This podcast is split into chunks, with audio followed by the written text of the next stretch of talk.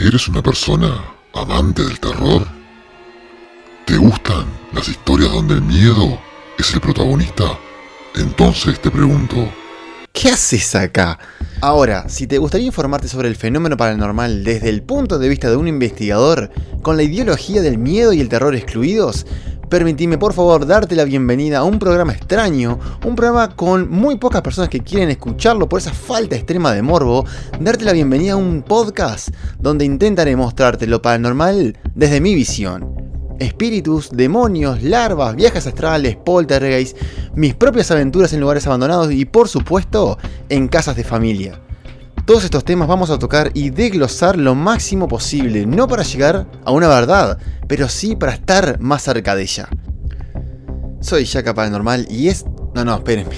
Chovy, vení, vení. ¿qué? Vení, vení, vení. Vamos a hacerlo juntos. ¿Listo? Dale. Estimados, estimadas, bienvenidos a Paranormal Sin Miedo. Gente, gente, muy pero muy bienvenidos sean todos a un nuevo capítulo de Paranormal Sin Miedo. Si no me equivoco, este ya es el número 13. Uf, ya se ha ido bastante. Parece que no, parece que no, pero en estos 13 capítulos he, he intentado dar bastante información, por lo menos desde mi punto de vista, desde mi perspectiva un poquito. No tanta definición de libros, porque es lo que intento no dar demasiada.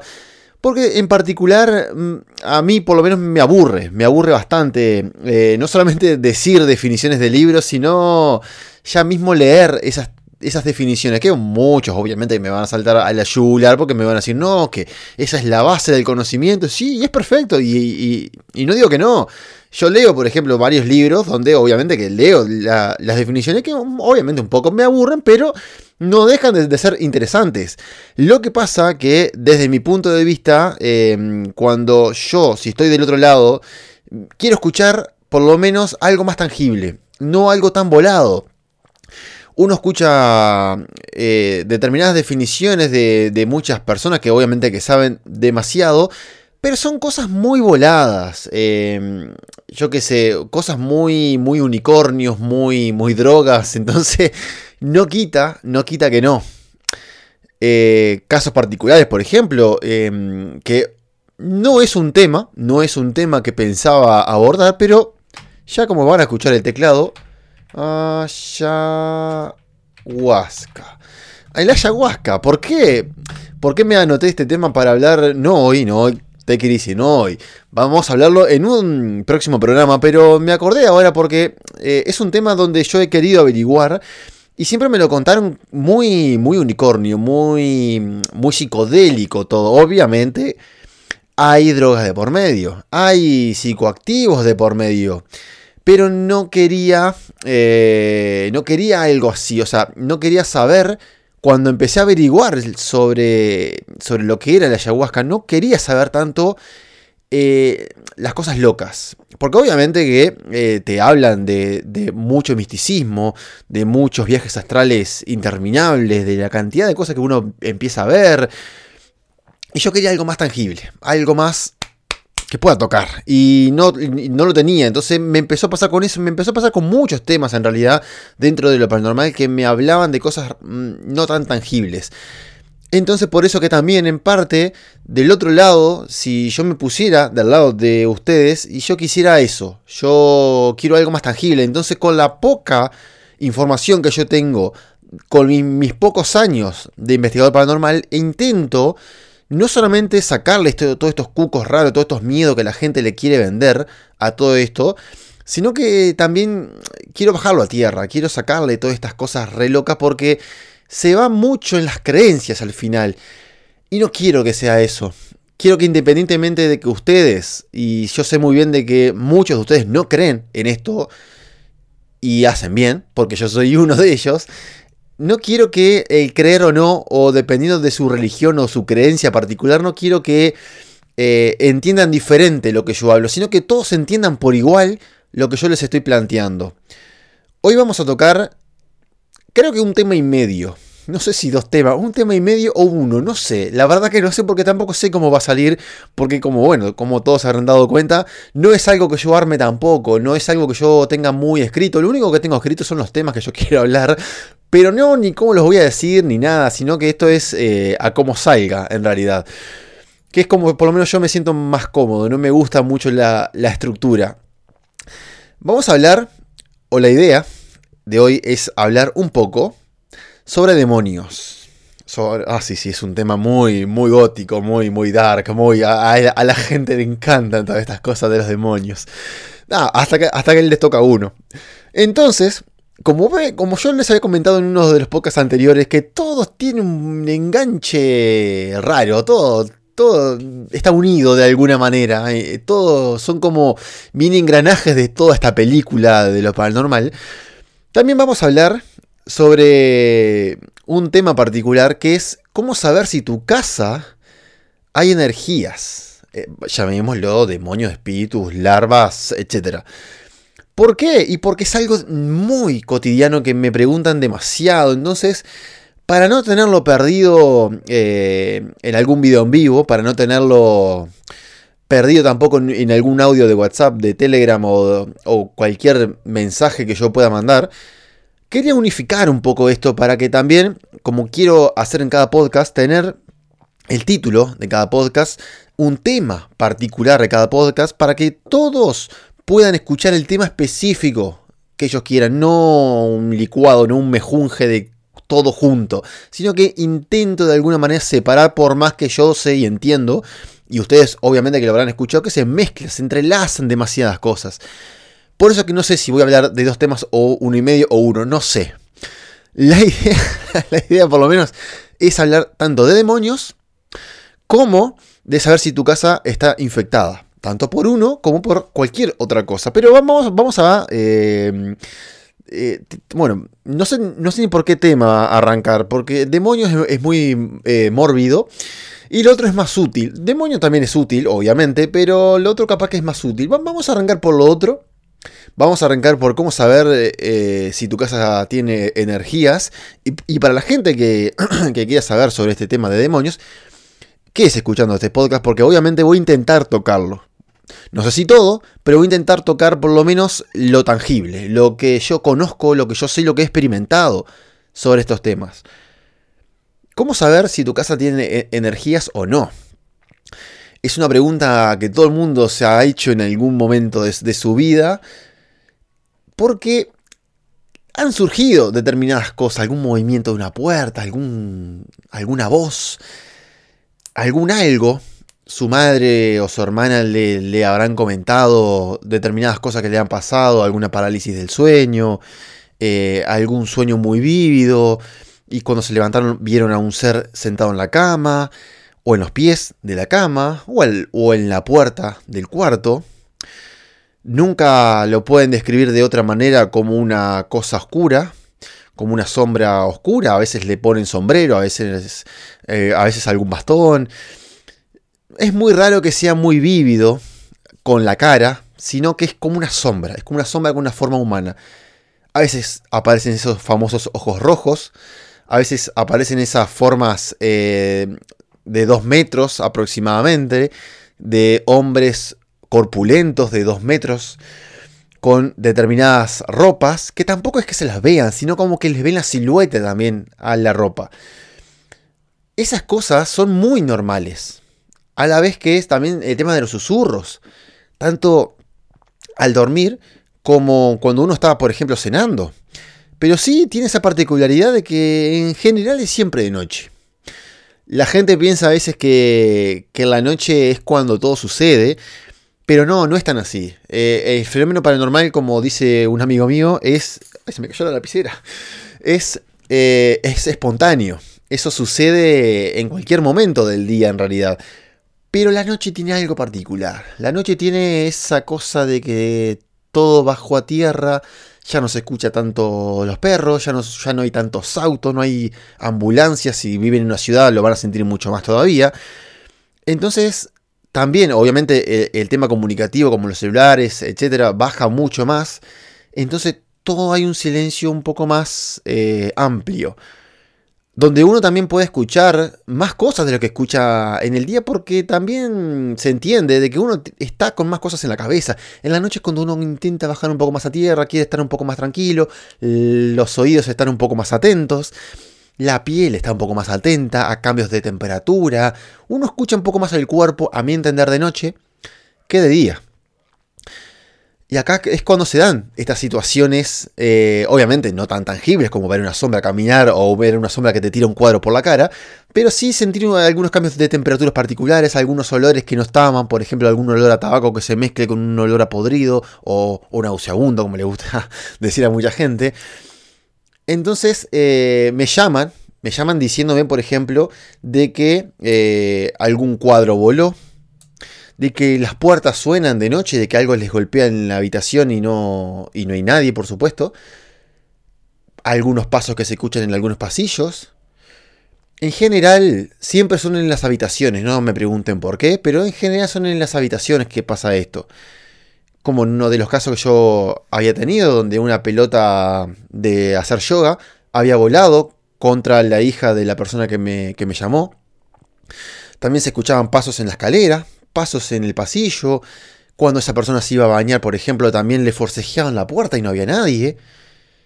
Esas cosas particulares, obviamente, que son muy gráficas. Ahora, ¿qué pasa cuando no es tan gráfico?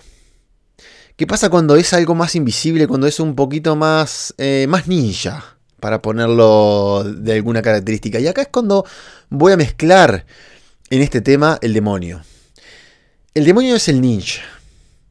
El demonio es el que yo considero, y no hablamos del demonio cristiano, ojo gente, no hablo del demonio cristiano, sino que el demonio acá lo estoy hashtagueando, lo estoy etiquetando como demonio, porque por lo menos eh, es el nombre que hoy tengo, capaz que mañana no es demonio, mañana es Pepe, por eso que yo intento siempre nombrarlos como Chovis, Chovis y fin. Pero el demonio tiene algo particular, tiene... Mm, es como el ninja de los Chovis. ¿Por qué? Y porque no hace nada de las cosas que yo les dije anterior. Anteriormente, perdón. Ah, me quedé, me quedé pensando. No es algo que haya hecho anteriormente de lo que yo les comenté. Sino que este tipo, este tipo de, de energía o de chovio, de como le quieran llamar, él se camufla un poquito más. ¿Por qué? Y por obvias razones. Si él empieza a tirar cuadros, si él empieza a agitar las aguas en la casa, y las personas a alguien van a llamar, en algún momento van a llamar, cuando vean que es todo muy, muy vívido, muy tangible, que de alguna manera sí dicen, ah, acá hay algo, chao, acá hay algo. El demonio no trabaja así. El demonio lo que hace es, de alguna manera, camuflarse. no sé cómo sería en, en otro país, acá en Uruguay metiendo cizaña en otros países, no sé cómo se llamaría, déjenmelo pensar, pero generando caos, vamos a llamarlo así, generando caos mental en cada una de las personas o en determinadas personas, no en todas a veces porque no todos somos tan permeables a veces a estas energías. Entonces vamos a pensar, y, y en mi caso particular como investigador me ha pasado mucho más, que las mujeres son más permeables a esto. No me pregunten tampoco por qué, pero los hombres de las casas, de las casas, de las casas, los hombres de las casas, eh, o, el, hombre de la casa, en general es el que no cree, es el que está un poco más reácido al tema. Y a veces no por no creer, como mucha gente piensa, no por no creer lo salva de todo esto.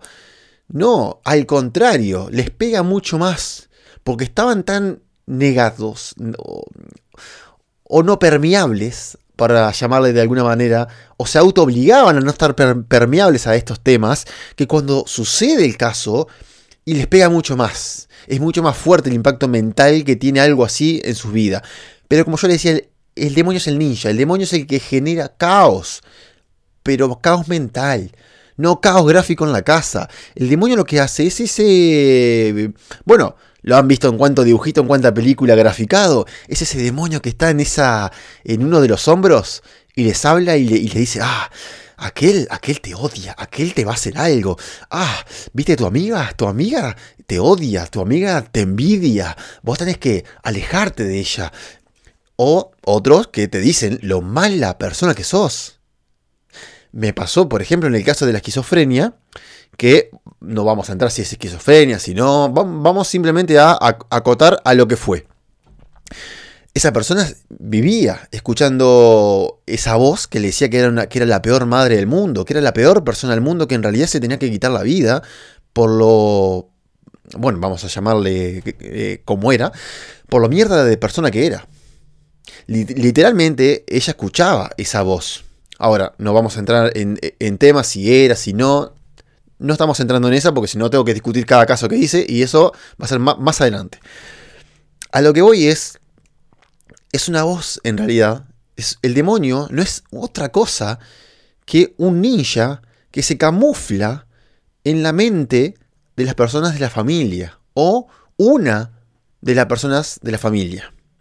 La más permeable, la más frágil, puede pasarle a un hombre, por supuesto, pero en general a mí, con mi experiencia, por lo menos con mi corta experiencia como investigador, he visto que le pasa a muchas más mujeres que a hombres.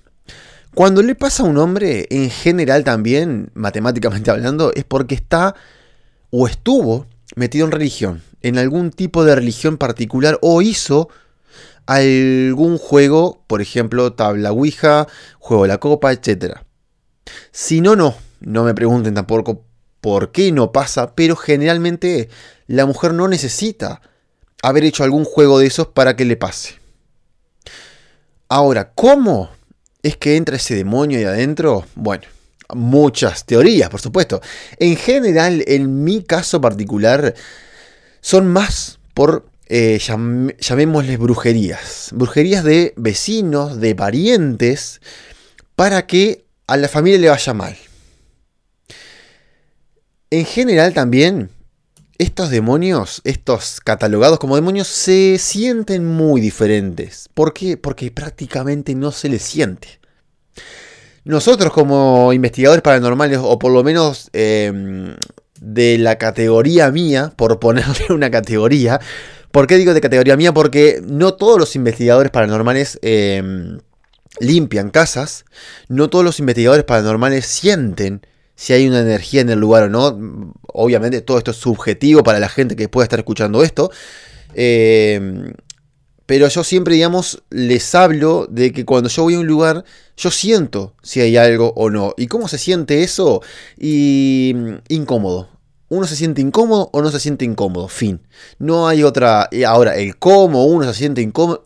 Podemos teorizar, podemos estar horas y nos vamos. Y nos podríamos ir mucho de tema. Pero básicamente eh, yo siempre les pongo el ejemplo de que cuando ustedes van a la casa de, no sé, un amigo, un pariente, etc., y de alguna manera sienten cuando entran una incomodidad rara. Es como que se sientan, no sé, a tomar un mate, un café, un té. Se sientan y, no sé, tan... Mm, mm, y se tocan el hombro y se tocan la espalda y como que están incómodos. Tan incómodos. No saben por qué, pero están como incómodos adentro. Es como que... Como que tuvieran hormigas en, el sofá o en, la silla donde están. Es como que están incómodos. Tienen algo en la espalda, como que les molesta. Y cuando se van para afuera, se sienten mejor. Esa es como la analogía que yo siempre uso para la gente que, quiere saber de alguna manera gráfica cómo es que yo puedo sentir si hay una energía negativa o no en el lugar. Bueno, esa es la forma, es la más certera analogía que yo puedo decirles a ustedes que yo puedo sentir de alguna manera esas energías que no, a ver, no es porque yo tenga nada especial, todo el mundo lo hace. Todo el mundo es sensitivo a estas cosas. Lo que pasa es que yo les doy importancia a lo que yo siento. Mucho más cuando había un caso. Ahora, como esto yo particularmente lo catalogo como un músculo no usado, ¿por qué lo catalogo como un músculo no usado? Porque entre más lo usen, más sensible lo van a tener. Como cualquier músculo, entre más lo practiques ese músculo, lo vas a tener mucho más fuerte que antes. Ahora, cuando ustedes practican esa sensibilidad, misteriosa, por ponerle un nombre, lo van a sentir mucho más después. Puede ser subjetivo, puede ser que no. Eso podemos teorizarlo otro día para que, para que no se nos vaya mucho de tema. El demonio no, se le siente prácticamente. Mucha gente dice, no, que se siente impresionantemente denso, que es horrible estar ahí, etc. En mi, de vuelta, en mi corta experiencia, yo no puedo decir un lugar donde yo haya sentido una presencia gigantescamente poderosa, por poner un nombre, o densa, y que sea un demonio.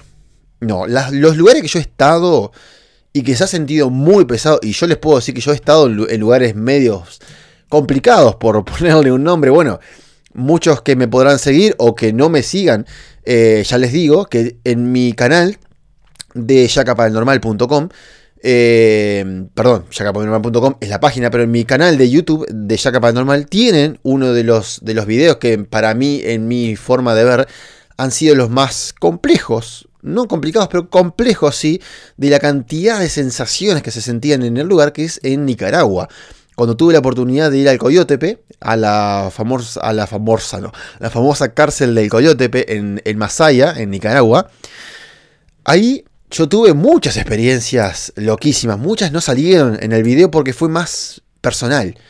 No fue algo que pude documentar con equipos, etcétera, sino que fue más personal. Y yo les puedo decir, digamos, que ahí se sentía muy, pero muy denso, muy pesado y no eran demonios. Ahora, yo como sé si eran demonios o no, y bueno, en general me manejo mucho con las varillas. Las varillas de radiestesia, que como muchos sabrán, y si no escucharon el podcast de varillas de radiestesia, vayan a escucharlo, que ahora no me acuerdo muy bien el número, pero está, está, está por ahí, búsquenlo.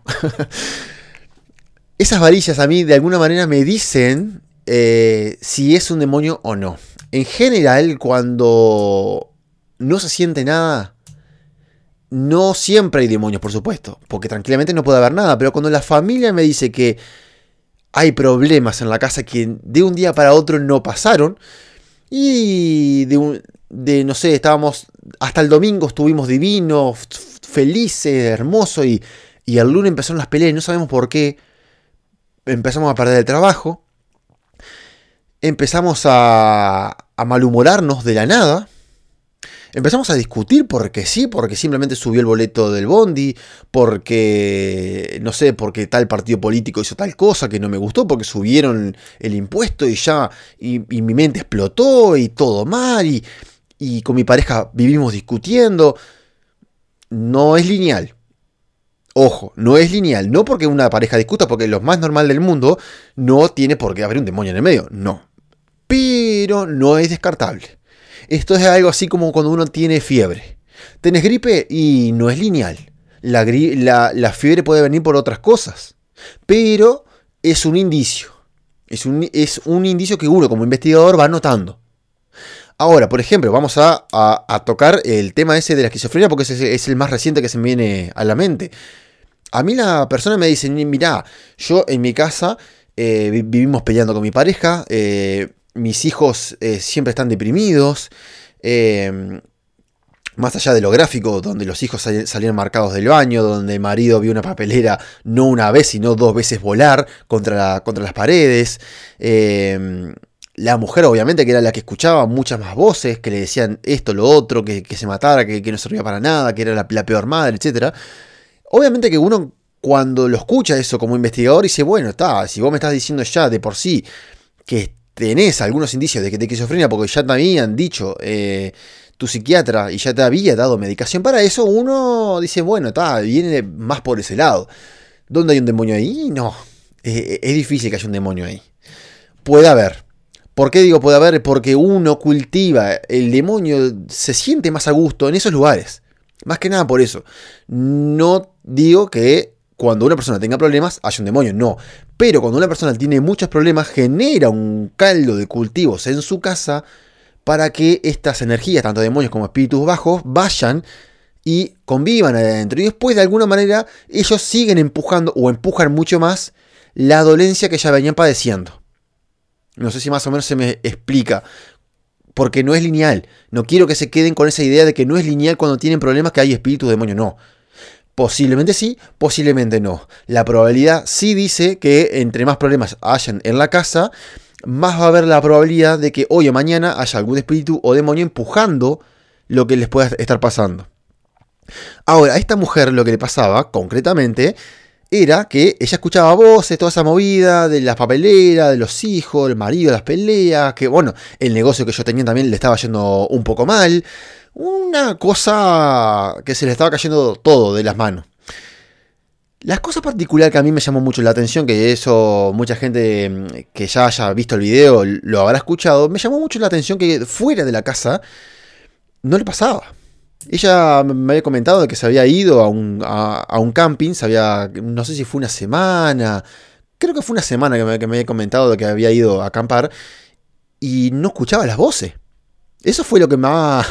lo que me terminó de alguna manera de decir, bueno, pero que la, esquizofrenia uno la deja en la casa, la deja en la mesita de, luz, la, deja ahí en una cajita y bueno, me la pongo de vuelta cuando vuelva para casa.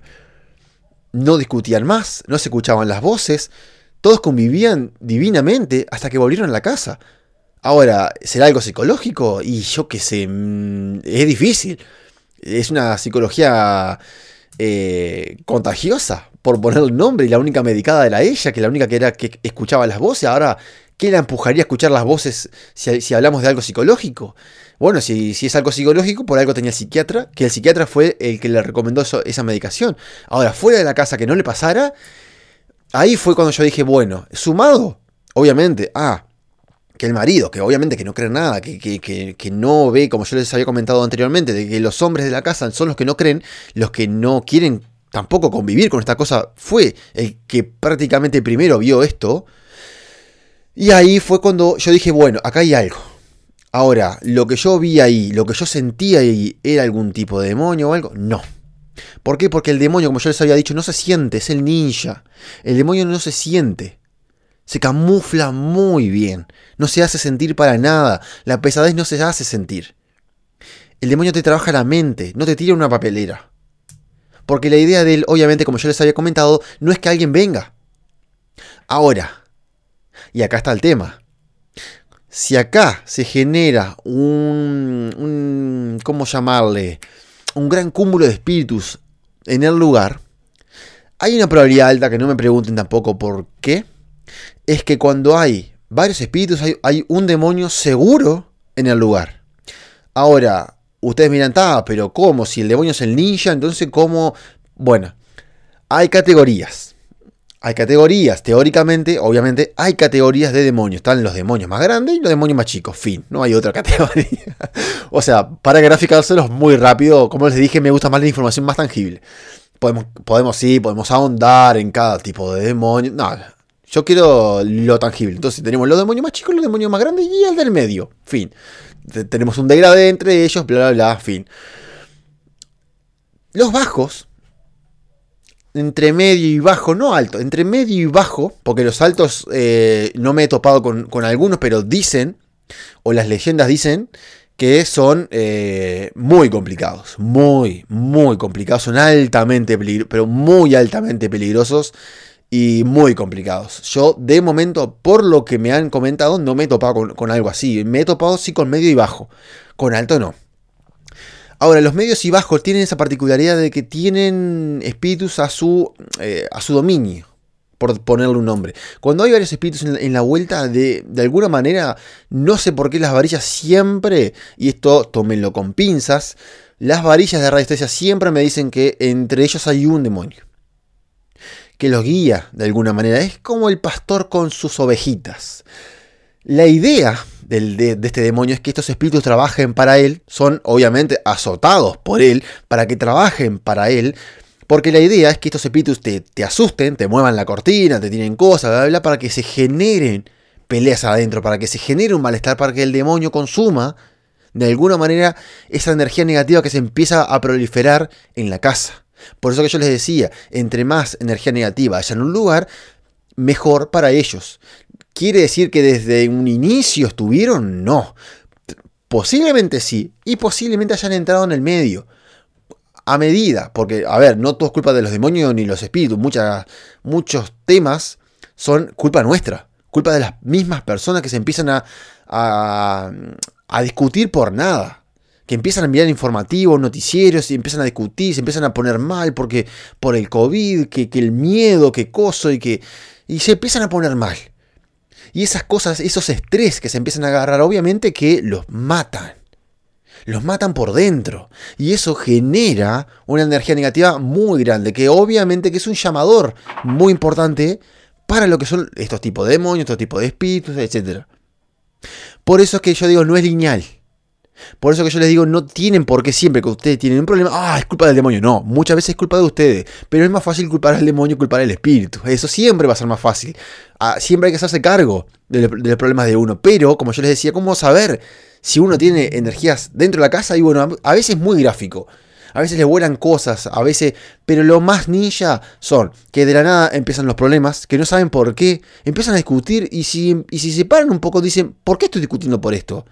¿Por qué arranqué a discutir por esto si estamos bien? ¿Por qué estoy discutiendo? Porque, no sé, porque se me cayó el tenedor al piso y exploté. Cuando ven esas cosas, o cuando ven eso en su pareja o en, alguna persona de su familia, yo les prestaría un oído. Yo les prestaría un ojo a estas cosas. ¿Es para empezar a decir, ay, hay un demonio? No. Es para empezar a decir, bueno, tiene fiebre. Ay, hay que llamar al médico. No. Espera, a ver por qué es la fiebre. A veces no hay que esperar mucho, pero a veces con una o dos cosas, por ejemplo, una persona empieza a pelear, la otra persona empieza a caer enferma, una otra persona, eh, no sé, la despiden del laburo, del trabajo. Eh, ven que en general todo empieza a caer mal. Todo empieza a venir mal. Empieza un tema de envidia, empieza... Eh, ¿Por dónde puede venir eso? Y bueno, en general, en mi como yo les había comentado, en mi experiencia, en general es por, eh, por magias negras, por brujerías de otras personas. Es creer o reventar, lo entiendo, sí. En general es por envidias, que es, es como el top one, es el top allá arriba, de gente que le tiene envidia a ustedes y a veces dirán, no, ¿y qué me va a tener envidia si yo tengo techo de chapa y tengo, que me ha pasado mucho eso de que me dicen eso, y yo les digo, pero tenés un techo, pero tenés familia pero tenés esa remera que a vos, que para vos es nada, y para, y para otro, ah, ¿por qué él tiene esa remera? Él no se la merece. Y son cosas que a veces uno no presta atención pensando que uno tiene que tener oro para que lo envidien, y a veces uno tiene que tener nada, o poco y nada, para que lo envidien. La gente es así, y eso yo lo he aprendido con el tiempo. Te envidian por nada. Y a veces esa envidia misma no tienen por qué llegar al punto de hacer una magia negra, ¿no? Esa misma envidia genera algún tipo de, eh, de impacto sobre ustedes. Por, como yo les había comentado en el podcast anterior, el poder de la palabra. Si esa persona es muy envidiosa, tiene mucho foco en ustedes y quiere realmente y necesita y lo siente en su ser que les vaya mal, les va a ir mal. Y eso para mí es como ley, les va a ir mal por el poder de la palabra que yo les había comentado anteriormente. ¿Eso es magia negra? Eso es magia negra, obviamente. Pero eso, el tema de la magia negra, si quieren, lo podemos tocar tanto en el tema que se viene próximo como en algún otro podcast que podemos ir, ir tocando. Pero bueno, se me hizo largo de vuelta este, este podcast. Espero, gente, realmente que les haya gustado, que les haya aportado. Esto recuerden que es información particular mía. Esto no, no, no es es un poco libros, por supuesto, es, eh, una mezcla de libros, experiencia, eh, anécdotas de otras personas. Eh, esto es un cúmulo de información desde mi corta experiencia en realidad, porque recuerden que yo arranqué finales del 2015, principios del 2016 más o menos, no tengo mucho tiempo en esto, no tengo 20, 30 años en esto, tengo una corta experiencia, pero sí intento de alguna manera usar mi experiencia en base a informar a las personas que realmente quieren saber sobre estos temas, pero sin estas cosas de los cucos. Por eso yo siempre concluyo estos programas de Paranormal Sin Miedo diciéndoles que espero, por supuesto, que les haya gustado, pero lo principal es que sepan y asimilen que el fenómeno paranormal no tiene ni debería poseer una característica tal como el miedo. Gente, le mando un abrazo y espero realmente que les haya gustado. Nos vemos.